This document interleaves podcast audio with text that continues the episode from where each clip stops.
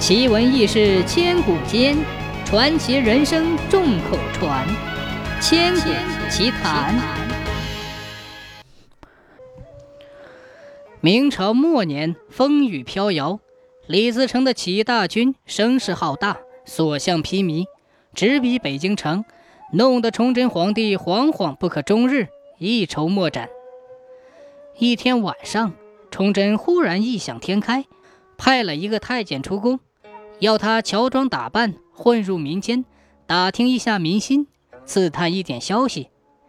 那个太监东走走，西走走，正好遇到一个测字先生，一时心血来潮，要测字先生替他测一个字。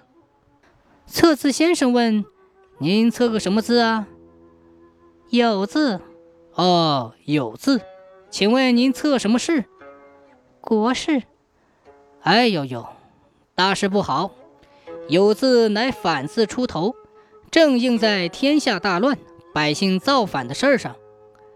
太监一听，吓了一大跳，连忙改口：“错了，错了，不是朋友的友，乃是有无的有。”测字先生还是脸孔铁青，不肯松口，说道：“还好，还好，有字拆开是广和月，正是大明二字去了一半。”大明丢了一半，这还了得吗？太监脸孔煞白煞白，结结巴巴地说：“哎呦，错了错了，是是身有的有。”测字先生把桌子一拍，说出话来更加阴森森的，愈发不妙。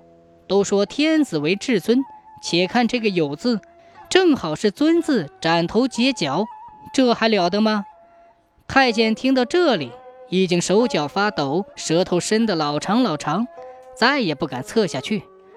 回到宫中，向崇祯皇帝一禀报，把那个末代皇帝吓得半死，从此精神一蹶不振。